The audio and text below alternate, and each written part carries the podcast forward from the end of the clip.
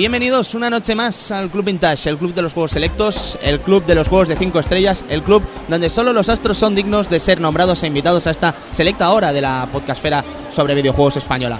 Estamos en directo desde el Salón del Manga y no son buenas noches, son buenos días en realidad y estamos intentando probar aquí junto al amigo Funspot que tengo a mi izquierda. Funspot, Hola, buenas ¿qué tal? noches. ¿Cómo estamos? A mi amigo Feeling que está aquí a la derecha, que se estrena en el Club Vintage. Hola, buenas noches a todos. Y delante mío a Edu llevando esta Arcadia. Buenas noches. Que bueno, que vamos a Buenos probar, días. exactamente, días o lo que sea, vamos a probar lo que es el, el streaming, que es el elemento de grabar el programa aquí mismo desde el Salón del Manga y veremos a ver qué pasa. El motivo, básicamente, hacer un free talk, lo que vendría a ser un unplugged, lo que vendría a ser un off topic. Efectivamente, Uno, un off topic. Off topic, pero por supuesto vamos a estar hablando de juegos también, porque el amigo Feeling aquí es un gran dado a los grandes juegos, no a los juegos normalitos, no, a los grandes juegos.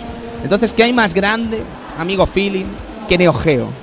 Eh, pro- probablemente un Atari sería más grande en tamaño y no cabría en el mismo mueble. No te creas, la Atari es más pequeña la que la Neo Geo. ¿Ese, ¿Seguro? La Atari 2600 sí, la, la ¿cuál era la, La Atari 5200 Eh, es la cacho enorme, Eso sí, terrible. Que puedes ganar una birra eh, dentro y todo. Es lo verdad. demostró el Angry Nerd. Una, una, eh, el tamaño exacto es una San Miguel, una San Miguel normal y tradicional, cabe dentro del, de de- una Atari 5200. Exactamente, una cerveza de 33 centilitros va dentro. Y eso, dentro de lo que cabe, Edu, también es una gran cosa. Sí, porque dentro de lo que cabe, si sabemos un poco, podemos hacer hasta una nevera, ¿no? Ya. Sí, bueno, maravilloso, maravilloso. Pero vamos a hablar, por ejemplo, de Neo Geo. Vamos a hablar de una saga que nos tiene enamorados, eh, que nos emociona, nos enamora y nos encanta, llamada Last Blade. Eh, ¿Qué podemos decir de esta saga? Las Blade, quizá la, la incomprendida de, de Neo Geo, diría yo, ¿eh? O sea. mm, Creo que se le ha dado muy poco bombo para, para tan magno juego como, como Las Blade. Probablemente. ¿Qué opina usted, amigo Philip? Yo pienso que quizás es una de las sagas eh, más de- desconocidas entre el público general. No tiene un, el bombo y platillo de, de una, de una saga como King of Fighters. Pero quizás eh, me, me encanta pensar que es una de las sagas con, con mejor nivel técnico. A, a todos los niveles. Música, animación, eh, estudio, composición, nivelado de los personajes. Sí, sí, sin lugar a dudas. Además estamos hablando de una época bastante dulce de SNK, ese, ese momento lúcido de la empresa de Osaka que comienza a sacar grandísimos juegos a finales de los 90 antes de perecer. Es maravillosa esa época. Quiero decir, estamos hablando de una época Funs donde tenemos un tal Garou Mark of the Wolves también Oy, que, oy, oy. que, bueno, que sienta cátedra en Sí, todos que los Sin sentidos. duda un juego que tuvo su mejor versión consolera en Dreamcast, como todo el mundo sabe. Bueno, claro, eso sería una cosa, amigo Funs, discutible. Pero No, no, a- acepta discusión alguna. Todo el mundo sabe que todos estos juegos de lucha alcanzaron la máxima perfección en, en Dreamcast. ¿Qué opina usted, amigo Edu? Difícil, difícil, difícil lo veo. En ¿eh? otros juegos, evidentemente, En otros sí. juegos, Capcom vs SNK 2 tiene un port de Pixel Perfect, por excelente, ejemplo. Pero ahora Humor que te vuelves, por mucho que nos dé la Funs, el port bueno es el de PlayStation 2. Ah, la PlayStation 2 no fue más que un port, un port miserable de Dreamcast. Todo el mundo lo sabe. Claro. Eh, Estás negando la evidencia. Negar la evidencia es una cosa que en el Club Vintage no nos gusta, así que vamos a callarnos. Garou Mark of the Wolves y ya está. Pero sí, sí, lo que estábamos hablando, que por ejemplo Last Blade 1, Last Blade 2, eh, Garou Mark of the Wolves e incluso King of Fighters 98, otro de los grandes títulos de finales de los 90. ¿Cuál de los 90? Ah, no, 99, ¿no? Sí, en Dreamcast, eh, salió ese King of Fighters 98 que era el 99. Pero ¿sabes? luego salió otro 99 también. Exactamente, Sí, de hecho, pero el lo- 99 era el los títulos nove- eran KOF 98 Dream Match no- 1999 Exacto, y KOF 99 Evolution. exacto. ¿Sabes? KOF 99 Evolution era la versión de Neo Geo en Dreamcast, ¿sabes? Con unos fondos guapísimos, con fondos además. 3D, eh, nuevos strikers como Shokirishima o Gaitendo que se sacaban eh, con Neo Geo Pocket Ajá. y con el juego Neo Geo Battle Paradise tenías que hacer unas historias. Battle, ese- Battle de Paradise era Battle ese... de Paradise, que son minijuegos, es un juego de minijuegos de tablero. Entonces podías hacer interconexión, entonces sacarías a Shio Kirishima, que era el primer, el primer proyecto de Kyo, el primer desecho, el primer Ajá. diseño desechado, que después veríamos de Striker. En con- King of Fighters 2000. en King of Fighters 2000. Curioso porque después es la voz que tendría Kusanagi en COD 2003, Que a la es vez- la misma de Kaneda, si mal El no sello de Kaneda en Akira. Efectivamente. Menudo tema, ¿eh, amigo Feeling? Eh, y después sí, impresionante. eh, personajes extras que no vimos en, en KOF eh, 99 que tenían strikers y que la gente los echaba de menos como Billy Kane, eh, una Atena versión... Sí, con traje de colegiala, ¿no? No sé si tendrá algo que ver con el traje de Atena de, de, de- de Eh. Power Inside, de, ¿cómo era? Perdón, el juego este que Sí, era un, survival de, sí, un PSX. Atena, Perdonad, eh, eh, como es un unplugged, pues tiene estas Sí. cosas, ¿no? que estamos aquí hablando por hablar. Y, y también ese KOF 99, si mal no recuerdo, también tenía los, los primeros diseños de KOF 2000, que eran era sin- ni más ni menos que, que Vanessa y, y. Sí, la gente estaba deseando poder probar ese, esa versión en King of Fighter 2000, ¿sabes? Entonces ya teníamos el adelanto de los dos personajes en todo un King of Fighter 99, ni más ni menos. Eh, volviendo al tema que estábamos hablando de finales de los 90, yo creo que tampoco deberíamos obviar otros grandes títulos de finales de los 90, volviendo otra vez al tema, como Last Blade 2, que no se nos olvide. Probablemente yo creo que estamos hablando además de una de las mejores intros jamás hechas en la historia de SNK, probablemente. Ese momento, caballeros, de Last Blade 2 en la intro, con esa música impresionante, superlativa, en la que aparece el colega Morilla, Setsuna, Setsuna, Setsuna. Setsuna, tonto soy. Sale el colega Setsuna bajando la mano y se le ve el rostro y no sabe si está sonriendo o está... ¡Guau! Es Está- que es artístico, de verdad. Está, está dibujado a trazos, Setsuna en un, en un fondo blanco, so- con unos trazos entre negro y marrón, hecho- Temblando. Hecho, hecho, a mano, como si fuera animación natural, eh, como si lo hubieras hecho en casa, pero sabes que Sí, nunca vas a llegar a ese sí, nivel. un rollo boceto extraño y que... es Sencillamente increíble, sencillamente increíble, pero luego Last Blade 2 además en cuanto al jugar en sí, en cuanto a la lucha en sí, sigue siendo increíblemente maravilloso. Sí, de hecho ya nada más empezar elegir el- en el roster, ¿no? Eh, también diseñado nos da la posibilidad después de elegir dos tipos de juego, que es el speed y el power. Ujú. Eh, el power veremos que te- nuestro personaje quita más, pero nos da la posibilidad de cancelar algún movimiento por algún especial. Y el speed, en cambio, eh, somos más rápidos, quitamos menos, pero nos da la posibilidad de hacer un costume combo. Es Sí. decir, apretamos los cuatro botones a la vez, se nos pondrá una eh, nuestro personaje azul y una estela como espacial, Sí, así sí, decirlo. un- un fondo de estrellas entrando en la eh, pantalla. entrando en la pantalla Qué y bonito entonces todo. a partir de ahí tenemos que hacer una secuencia de botones Creo que son 12, creo que son 12. Son Dep- 12. hay varias además, Sí, quiero recordar. se- cada personaje tiene un tiene un, un, un principio y un final y ahí va variando, por ejemplo, a lo mejor es puño, puño, patada y tal, y cada personaje es diferente. Ujú. Además es un juego precioso también en cuanto al diseño de personajes. No creo que haya un solo personaje malo en este título, probablemente. No, y de hecho también muy de la época, ¿no? Nos encontramos muchos clichés básicos, los Shinsengumi, eh, después ya con la historia, ¿no? Que son los cuatro seres mitológicos, Seryu, Genpu. Susaku y... Y, no. Y- y- y- Quizá- quizás evita bastante los elementos de fantasía, ¿no? Y se, se ciñe bastante a la realidad del momento. Tenemos trajes que, por ejemplo, son el traje de... ¿Cómo se llama este caballero que utiliza el, el traje de fuego? El eh, Kagami. Kagami, que tiene el típico traje de señor de la época... Sí, que te- no es un traje distinto, o sea, se daba en Japón, pero no es un traje típico japonés, sino que es un traje occidentalizado. Ah, pues es un momento, a ver, yo no entiendo mucho de la historia japonesa y no me quiero mojar, ¿vale? Pero supongo que será ese momento en que los occidentales Sí. entran en tierras Sí. niponas, ¿no? Sí, sí, Entonces, sí, sí. ¿Tú, ¿tú qué, me, qué nos cuentas, Funs, de Eh, Last Blade? De hecho, había un escenario, creo recordar, que eh, aparecen los barcos occidentales que Wow. llegan al puerto. Creo que había Es uno el de primer, escenarios. normalmente es el primer escenario ese, Sí, depende pues- con qué personaje. Con Kaede, pues- por ejemplo, sale siempre ese primer escenario. Pues en ¿sabes? ese escenario eh, refleja ese momento histórico, Japón en 1860, no estoy seguro ahora. Eh, o sea que parte de la historia japonesa es que tiene parte, o sea, es una historia muy fantástica, evidentemente, pero sí que tiene ese- esos pequeños toques, ¿no? Sí, de la historia japonesa. Tema que, por cierto, de- que sonaba de fondo, que se llama In the Whirlpool, se llama la- el tema que suena de banda sonora en ese astaje que aparecen los barcos y que es pues un temazo, lo escuches en su versión arranque o en su versión normal. Sí, sí, sí, maravilloso, Edu. eso, eh, los seres mitológicos, me olvidaba, era. Ajá. Byaku, Genpu, Susaku y Seryu. Grande, Edu. Pues total que eso, Last Blade es una de las grandes obras de Neo Geo y a mí, si os parece bien, podemos saltar a más juegos porque evidentemente Last Blade tarde o temprano estará en el Club Vintage. Sí, Quiero decir, no querría cargarme hoy la bala de Last Blade en un Unplugged. O sea, yo creo que hoy deberíamos hablar de cosas random, ¿no? Quiero decir... Joder, más random que el mismo programa que no está ni anunciado. Me viene aquí el Tony y me dice, ¿puedo hacer un unplugged? Que podamos Y yo, por supuesto. Amigo Tony. Y, Eh, y- otro, otro juego grande de Neo Geo, podríamos Sí. hablar de Metal Slug 3. ¡Bum! ¿Cuál? ¿Cuál es, Metal vamos Slug. a, Bueno, vamos a, ¿cuál- vamos, cuál- vamos cuál a el- hablar. ¿Cuál el es vuestro favorito? Metal Slug favorito, Funs? Hostia, eh, supongo que el que más jugué en su día fue al 2, a la ampliación del 2, ¿cómo se El llamaba? X. El X, efectivamente. Edu Yo diría el 3. y amigo Filin. Quizás es que uf, es que no, lo- no, no soy capaz de decidirlo porque he echado, he echado muchos créditos al, a- digo, al Metal Slug y he echado a todas las iteraciones de Metal Slug.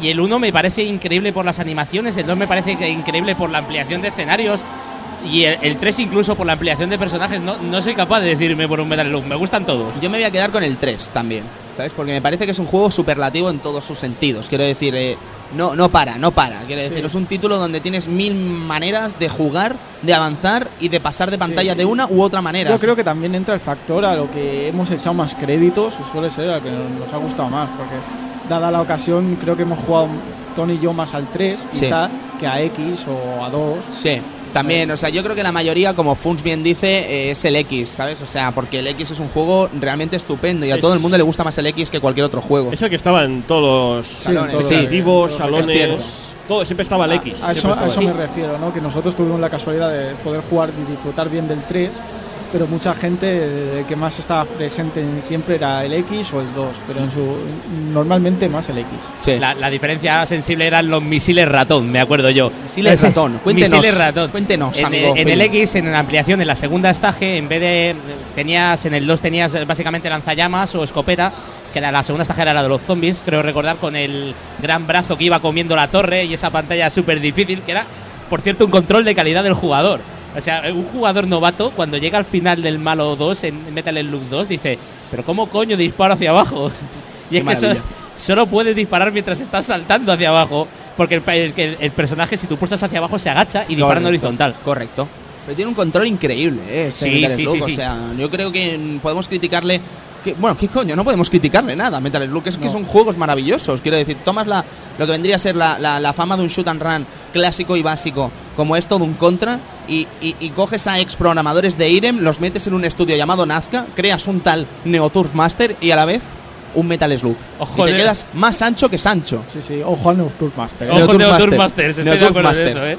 Es que no sé si saltar al Neoturf Master, porque claro, la gente se va a volver loca, porque un juego de golf, ¿no? Em, ¿Tú, tú lo has jugado, él- Funs? Él, el, El juego de golf. Yo creo- Solo seguido de cerca por el Neoturf Master de Neo Geo Pocket. Exacto. O sea, yo creo que eh, Electronic Arts y la franquicia Tiger Woods deberían venir a Nazca, lo que quede de Nazca, si es que existe algo de Nazca, que evidentemente no existe nada ya de Nazca, y decirles, caballeros, tenemos que hacer un juego de golf y tiene que ser como el suyo. Con el brasileño, que tenía mucha fuerza y, y- y parecía que no le daba con los dos brazos al palo de golf, sino que le daba con uno, ¿sabes? O sea, era como patear. Era, era el, el brasileño loco. Como era, era Technician, Power Master, no eran. Sí, estaba uno tenía el- el ale- el alemán que era como el elegante, ¿no? Y tenía como más drive.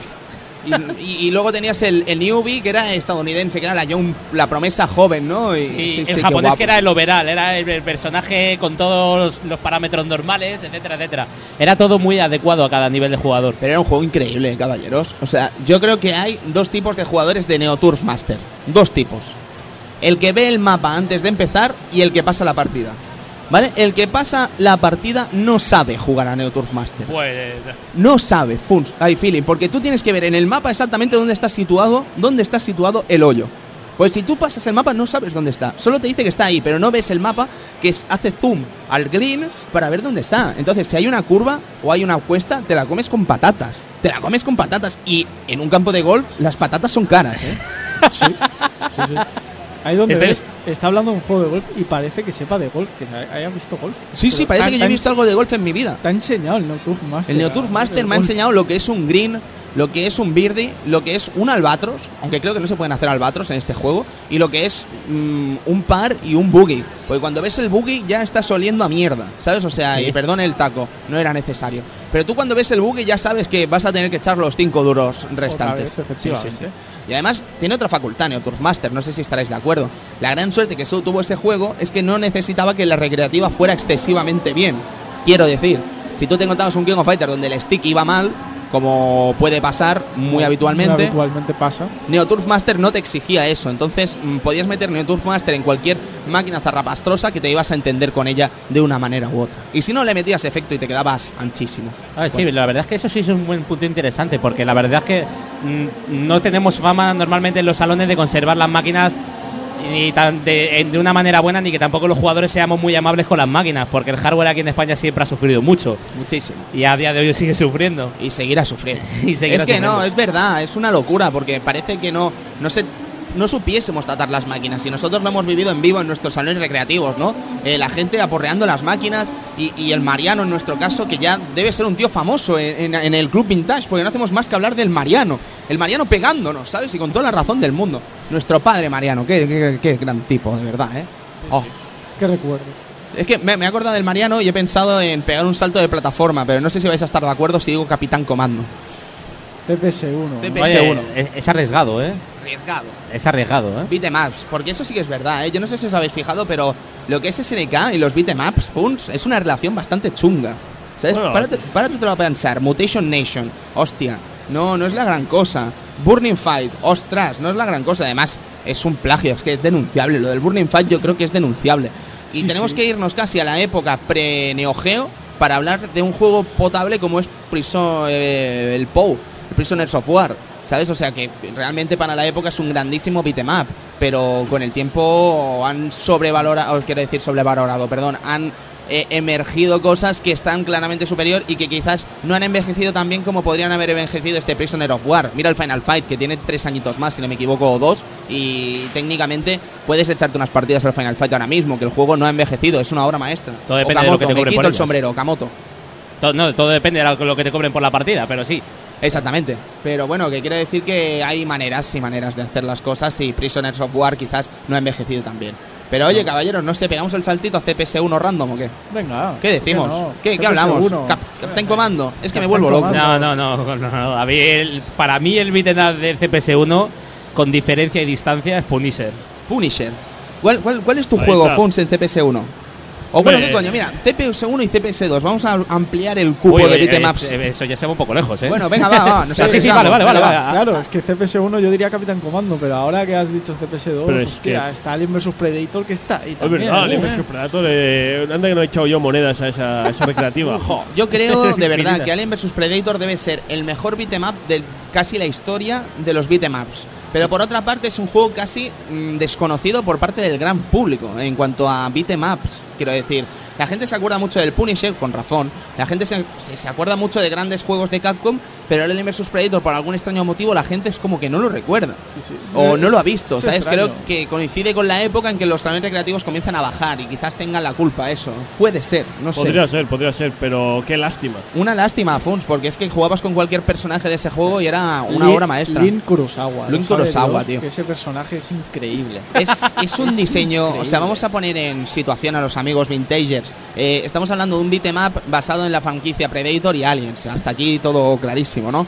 Entonces nos encontramos con dos Predators para jugar, el Warrior y el Hunter, y luego nos encontrábamos con dos personajes humanos. Eh, nos encontrábamos con Link Kurosawa y nos encontrábamos con el capitán no me acuerdo del capitán cómo se llamaba, pero era increíble también, ¿sabes? Era una especie, si lo miramos, era una especie de diseño muy similar al de Schwarzenegger y compañía. Mm, Un poco más futurista. Muy futurista, muy cyberpunk, con, sus, eh, con su brazo biónico y tal. Y el pobre, fíjate si era cachas que no podía saltar, ¿sabes? O sea, ya es como el colmo. Sí, pero Eh. cada, cada uno tenía su, su cosa o su- sus ataques especiales eh, propiamente del personaje. Kurosawa tenía un Kame, por ejemplo, que tenías que cargar el botón de, de puño mientras ibas esquivando, entonces lo soltabas y tiraba un, un especial, por ejemplo. Sí, sí. Link Kurosawa, además, O los Shoryuken. el Hadouken de Link Kurosawa. Sí, sí, o sea, el presionando el botón de puño, yo. soltando después, mm, provocas ahí una bacanal de, de, de ki, que los aliens están comiendo ki, vamos, hasta el día de, de- de- Sí, sí. de- del juicio final. O lo- final. O los Shoryuken, por ejemplo, que tenía- tenían upper los personajes. Fíjate, Es increíble también. Todos, todos, todos. Fíjate que me parece una apuesta fuerte que a un personaje le quite la habilidad de saltar. Sí, O sea, estamos hablando de que los beat'em up, que género clásico, eso, eso me parece a mí transgresor. Transgresor. Porque la- las normas son un poco estrictas en los beat'em up, ¿no? Sí, sí, yo tiene, creo que sí. tiene que tener una agilidad, tiene que tener enemigos y tal, pero, Pero aporta otras cosas, feeling al concepto de- del, de- de- de- de- del personaje, porque tiene un, por ejemplo, un dash que, que pega, ¿sabes? Es increíble.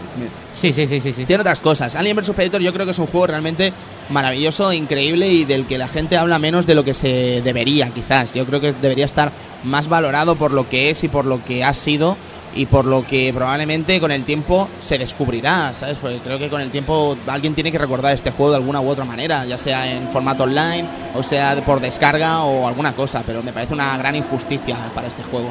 Pero en todo caso, si hablásemos de CPS1, yo no tendría tan claro con qué quedarme ¿eh? de, de, de beat'em up, porque tenemos ahí, por ejemplo, ese Knights of the Rounds, que dile tú que no. Uf.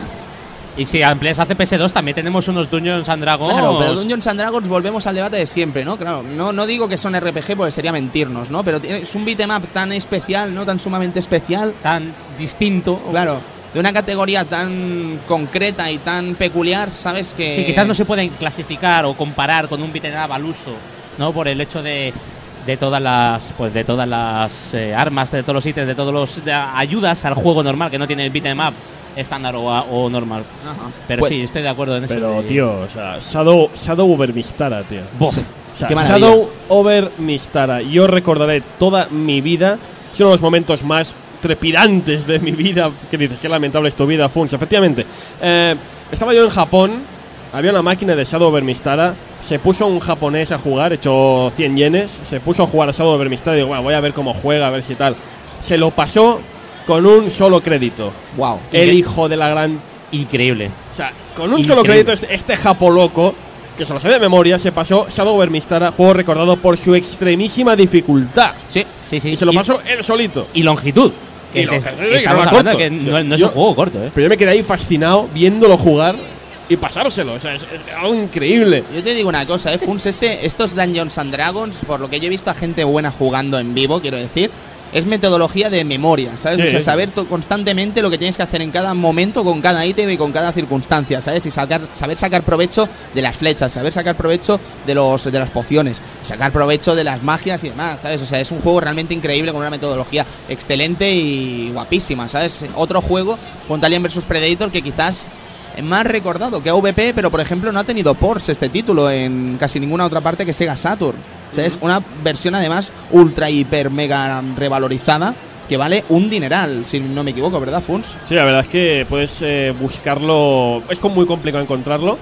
Y los precios se suelen ir a. Vamos, a cifras estratosféricas.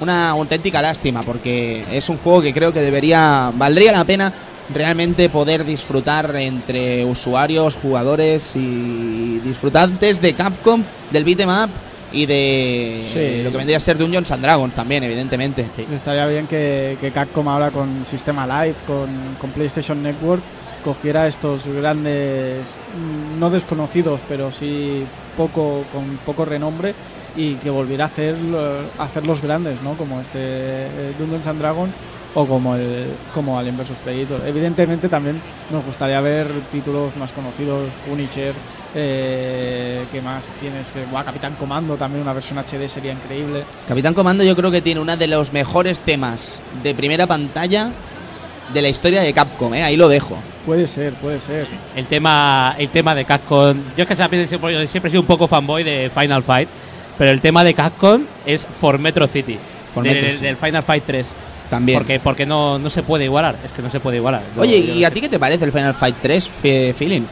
a mí el Final Fight 3 me parece no sé, es una, es una evolución sobre el Final Fight, ¿no? Porque quizás el 2 había seguido demasiado la misma línea y los personajes no llegaban al carisma, ese Carlos conocido Carlos. Carlos conocido por todos. Pero el Final Fight 3, el, Fi- el Final Fight 3 vuelve, vuelve a las raíces, a- eh, eh, añade la barra de Poe, añade a nuestro alcalde favorito, pone un buen rooster de personajes, una lección bastante completa, pone desbloqueables secretos, accesos, pasillos sobre, sobre el juego.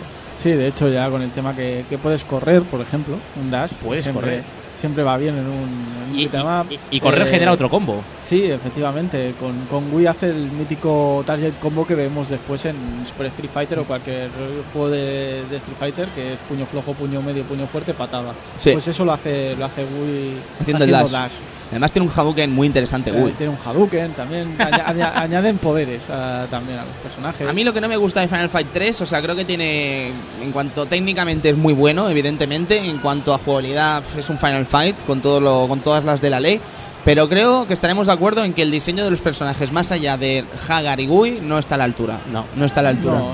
¿Sabes? O sea, tiene un problema de diseño galopante, ¿sabes? Cosa que no pasaba, por ejemplo, en Final Fight 2, donde me gustan los tres personajes. Ojo, los escenarios sí estaban bien, ¿eh? Pero fíjate que los sprites de los personajes a lo mejor pecaban de simpleza, quizás. Quizás sí. Algo, algo había ahí. Funs, voy a lanzar la piedra. ¿Strips eh, o Rage ¿Sabes, o- perfect- sabes perfectamente cuál va a ser mi respuesta. De hecho, me estoy callando aquí, me estoy Claro, poniendo la lengua. Exactamente, pero yo la lanzo Porque porque, estamos haciendo en un plug, ¿eh? Tiene, Final que, Fight- tiene que salir algo aquí Lo interesante. voy a decir, voy a echar la piedra, el pedrolo, voy a echar. Final Fight, amigos míos, Final Fight está sobrevalorado. ¿O ¿Cómo? ¿Cómo? Ya está, ¿Cómo? ya lo he dicho, ya me lo he sacado de encima. Final Fight está sobrevalorado. Eh, Street eh. Rage le da mil patadas en todos los conceptos y, y en todo. Escúcheme, Vamos. amigo, amigo Funs, vamos a hacer una cosa. No hace falta usted que, que catalogue como sobrevalorado porque of Race sea mejor. Yo estoy de acuerdo con usted. Strips Ya, Race 2 es superior a Final es que Fight, todo el por mundo, mucho que me duela. En los rankings todo el mundo lo pone siempre por encima, cosa que encuentro. Vamos, y encima, ya no es que no pongan por encima según qué versión, es que ponen por encima la versión de Super Nintendo por encima de Bueno, eso- Rage. eso es una ya vergüenza. No, no, no, eso- eso es un error. Eso es Eso una un vergüenza. error, eso es un error. Eso es una vergüenza. hombre. Eso es un error. Eso es Y un dices, error. pero qué poca vergüenza tienes de colocar por encima. Por favor. La versión de Super Nintendo, caballeros, eso sí que está sobrevalorado. Quiero decir, entiendo la circunstancia del juego en su momento, de que no podías tenerlo de otra manera que en Super Nintendo, evidentemente. Pero entendamos, caballeros, que Final Fight, con un jugador, sin GUI y sin rolento, con una pantalla menos, es que por favor, quiero decir, algo pasó, Edu, ahí, ¿sabes? No puede ser. Entonces que la gente, que exista esa teoría de que el juego era pixel perfect, por favor, eso de No, pixel Pixel perfect tenía Perfect no lo que yo del pixel perfect de Brad Pitt. Eh, bueno, Así como no más. como no más. Yo estoy de acuerdo en que, en que en que Street of Rage presenta muchas cosas superiores. O sea, presenta una música impresionante. Es que, es que. Es que, es que Yuzo Koshiro, es que Yuzo Koshiro es y no podemos, no podemos toserle. Es que Yuzo, ¿eh? Es que Yuzo. Sí, más, más, feeling. Pero, pero quizás, macho, el, el- el- la historia del alcalde luchando por su ciudad es que compensa. Eso es insuperable, ¿eh? Fons, eso debes reconocer. ¿Tú te imaginas a Gallardón haciendo lo mismo por Madrid? Sí, No. Sí, sí, sí. sí, sí que no me lo imagino. Sí que no me lo imagino. Pero, o sea, quiero decir, la historia del Final Fight es insuperable, porque si te lo paras a pensar, la historia del of Rage es como un cúmulo de tonterías, ¿sabes? Hombre, en la, tercera, en la tercera parte hay un abuelo cibor y un canguro. Bueno, no, es que la tercera parte no existe, ¿sabes? O sea, la tercera parte es como una gran infamia que solo gustó a una persona en todo el mundo. Tiene su mérito. Cristian Sevilla. Es verdad. ¿Sabes? Solo gustó a Cristian Sevilla. Lo Es de la- algo inaudito. ¿sabes? Dices- Es una cosa que a él le apasiona, lo del canguro, ¿sabes? O sea, dices, pero Cristian, No, pero a ver, tiene. un tiene- tipo entrañable. Oye, qué lástima tiene- que no estén Sergio y Cristian aquí, ¿eh? Sin haber avisado hemos hecho este programa. Street for Rage 3 tienen cosillas. Y Luis. Tiene, tiene cosillas. Tiene el, el rol para los lados o el correr, que creas que no, ayuda bastante. Ahora, yo creo que el gran error de Street for Rage 3 es el diseño. Más que la jugabilidad, es el diseño. Lo Sí, jodido Es es horrible. Que es el más caro de todos. Y es uno de los juegos más caros que hay de Mega Drive. Puede costar una pasta gansa la tontería. Seguro que será por la portada PAL europea, que es Oh, guapísima. magnífica, magnífica. Es magnífica. Sale un viejo y... Es- es- Que el ¿Por qué, ¿Por qué hacían esas portadas? Es que quiero decir, pillaban Mega Drive y pensaban, "Mm, vamos a hacer una portada donde vamos a poner un viejo y no vamos a meter al Axel, vamos a meter un viejo. Seguro que venderá, ¿sabes? Sí. Por favor, ¿sabes? Eso sí, vamos a reconocer una cosa. Después de probar Streets of Rage o Streets of Rage con Dash, volvías al 2 y decías, aquí me falta el Dash. ¿Sabes? O sea, hace falta un Dash. Sí, sí, yo creo que el correr fue un gran acierto. ¿eh? Y el moverte para los lados rápidamente también. Sí, sí, sí, sí, estoy totalmente de acuerdo. el problema principal del juego era, era el diseño, que no, El diseño no estaba a la acompañaba, música no estaba a la altura de Street for Rage 2 tampoco. Entonces, claro, tienes una jugabilidad que está bien, que aporta cosas nuevas, pero claro, te pierde todo lo demás. Pero yo quiero volver otra vez a lo que estábamos hablando con Funs hace un momento. Eh, ¿Por qué la gente se empeña en decir que Final Fight es superior a Street of Rage 2? ¿Por qué? ¿Sabes? O sea, ¿por qué existe esa, esa, esa tendencia, ¿no? Cuando realmente mm, sería algo como mínimo discutible. ¿Sabes? Entendemos que sobre gustos eh, no hay nada escrito, evidentemente, y que estamos hablando de dos obras auténticamente maestras, maestras, ¿eh? No dos cualquiera, no, obras maestras del beat 'em up. Pero ¿por qué, no? ¿Por qué la gente preferirá Final Fight antes que Streets of Rage 2? Pues la verdad es que es, es un tema a discutir, ¿no? Porque, porque, por ejemplo, claro, la situación en, en su momento, por ejemplo, com- sería comparar Street for- eh, Final Fight, por ejemplo, con Street for Rage 1. Por ejemplo, el, Final Fight es mucho mejor que Street for Rage 1. En ese, para mí, en ese sentido. Sí, básicamente porque Street for Rage no aportaba, el 1 casi no aportaba nada que no tuviera ya Final Fight. Streets of Rage 1 es un juego muy interesante, feeling, pero la realidad es que no es eh, precisamente lo que fue el 2. Yo creo, yo creo que es un tema de penetración en el mercado. ¿Cómo penetración en el mercado? Porque digamos que Final Fight 1 aparece en arcade y Street for Rage llega más en consola, llega más al, al salón de casa. Entonces, eh, si comparas la, la cantidad de veces que alguien ha jugado a un Final Fight, aunque solo fuera de pasada, aunque fuera en el bar del camping de vacaciones con tus padres, o en el, o en el bar del pueblo, o en los recreativos de la ciudad, yo creo que, que, que la, la cantidad de veces que alguien ha jugado a un Final Fight es mayor que la de un- la cantidad de veces que alguien ha jugado a un Street for Rage. Podría Creo, ser, podría creo. ser, Pero podría vamos, ser. es una teoría como cualquier otra. Quiero, quiero insistir en una cosa. Este club vintage que estamos haciendo ahora es como aquel que dice una prueba de lo que para el sonido y tal. Y estamos aquí eh, eh, parloteando cosas, ¿vale? O sea, no estamos haciendo un programa con un guion y una estructura clara, sino que estamos hablando de ciertas cosas que nos vienen ahora mismo a la cabeza. Y la comparación Final Fight contra Streets of Rage, probablemente algún, algún vintager estará pensando, esa comparación no la he hecho yo en mi vida. Vale, perdonadnos, solo estamos hablando random cosas que se dan en este circunstancial mundo donde estamos aquí de paseo y, Sí, y avanzamos. Que, que, y por cierto, yo, yo quiero apuntar dos cosas, dos cosas que las quiero dejar en el aire porque no sé si nos va a dar tiempo a hablar. Hablábamos antes de Knights of the Round Oh, y también tenemos que hablar de Sengoku. De Sengoku, de que hemos, dejado Sengoku SNK de, de atrás, SNK, sí, sí. y lo hemos dejado atrás, pero Mira, Sengoku 1 a mí no me gusta. No me gusta, o sea, es un concepto que no me mola. Desde el primer momento en que eh, no entiendo cómo es el tema de los power-ups de las armas. Quiero decir, no es un beat'em up interesante, no es un beat'em up que sea divertido de jugar, no es un beat'em up en el que esté claro qué estás pegando o qué estás tocando. O sea, es como que es vacío, es una cosa que le pasaba mucho a los beat'em ups de, de SNK. Le faltaba la intención de que estás pegando, ¿sabes? No sé si me estáis entendiendo lo que quiero decir, pero a Sengoku le pasa muchísimo eso, Sengoku 1.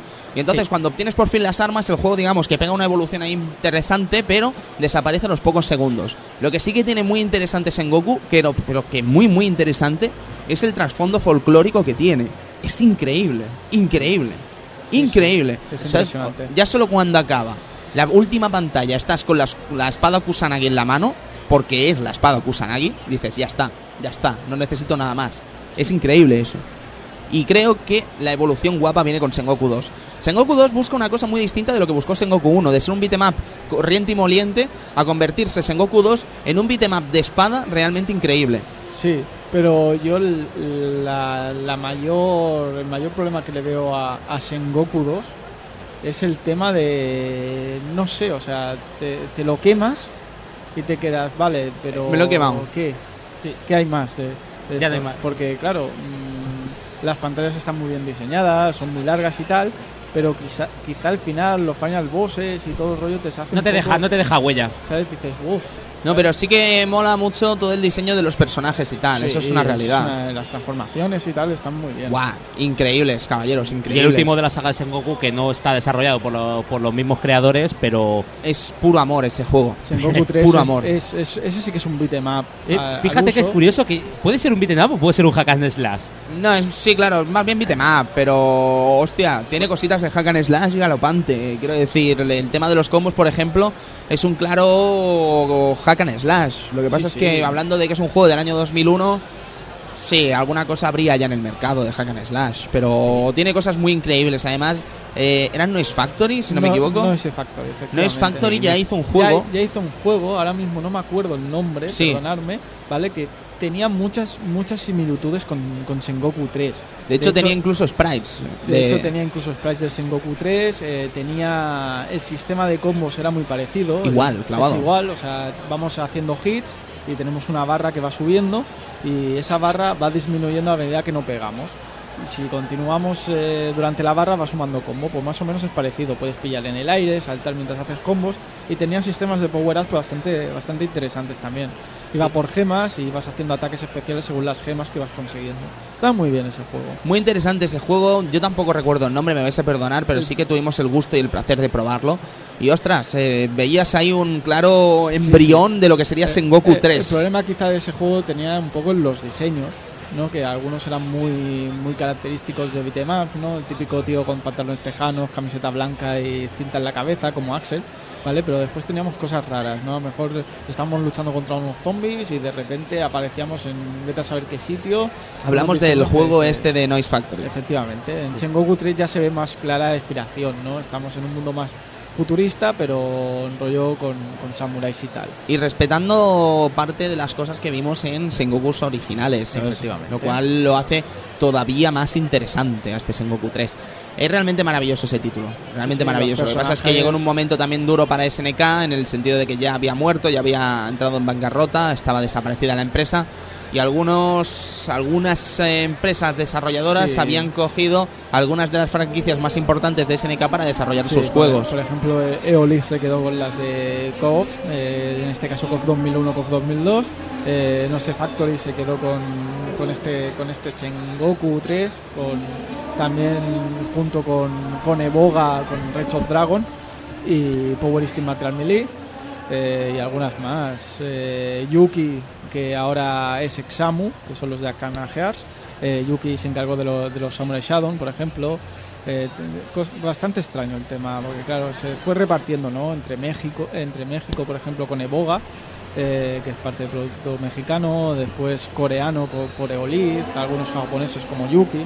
Se Mm. fueron repartiendo más o menos las licencias de SNK. ¿Quiénes hicieron los Metal Slug? ¿Nos acordamos? Es, es lo que estaba pensando, ¿no? Estaba yo dándole vueltas y ahora mismo no caigo, pero la verdad es que los Metal Slug que salieron post, post SNK no eran la gran cosa, precisamente. Hola. Eh, sí, no, no, no llego a recordarme del, del nombre de, de la compañía de, de Metal Slug. Pero bueno. Caballeros, esto es lo que es el directo. Estamos eh, comprobando los, eh, los micrófonos. No, no hay ningún problema. Después pegamos unos cortes y total, esto se va a librar maravillosamente por podcast también para No, ver déjalo, si... déjalo con los errores. Es más fresco y natural. Hombre, eso sí, pero vale la pena que quede un poquito mejor, ¿no? Sí, Ahora. sí, desde luego. Hemos vuelto. Eh, los Metal Slug post SNK no eran la gran, cros- la gran cosa, precisamente.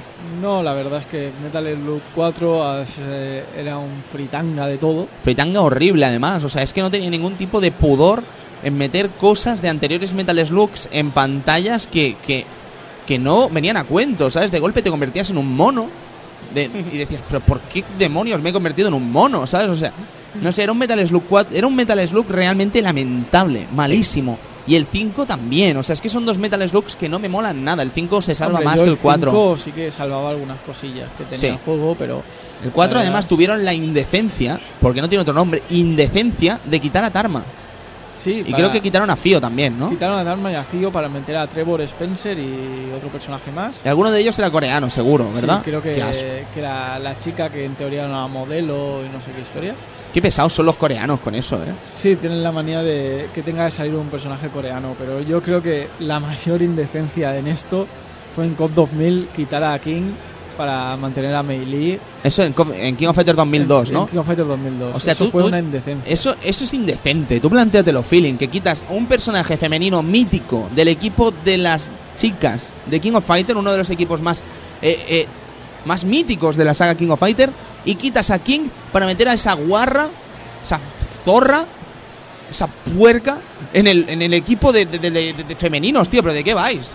¿De qué vais? Sí, es que los coreanos Oye. tienen eso de... Un respeto. Que es un personaje lamentable, hombre. Hombre, a, a mí Lee me gusta.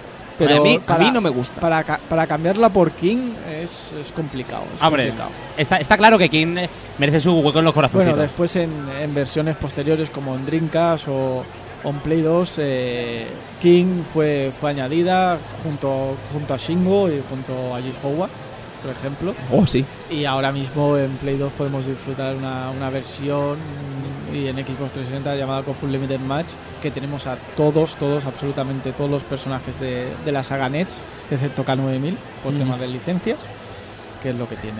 Claro. Claro, Hombre, a personaje- ver, es que estás en la línea del bien y del mal. Quiero decir, ese personaje no es que fuera un homenaje, es que era un plagio. Era ¿vale? un o sea, es que plagio era, de- era Tetsuo, tío. No, Era o sea, es que Tetsuo. no, no, no admito que digan que era un homenaje, porque no lo eran, No, nenes, o sea, no lo era. Los ataques eran los mismos y el doblador era el mismo. Es que no, no había. Es que te estás riendo de Otomo en su cara, ¿sabes? O sea, te estás riendo, riendo de una licencia, Sí.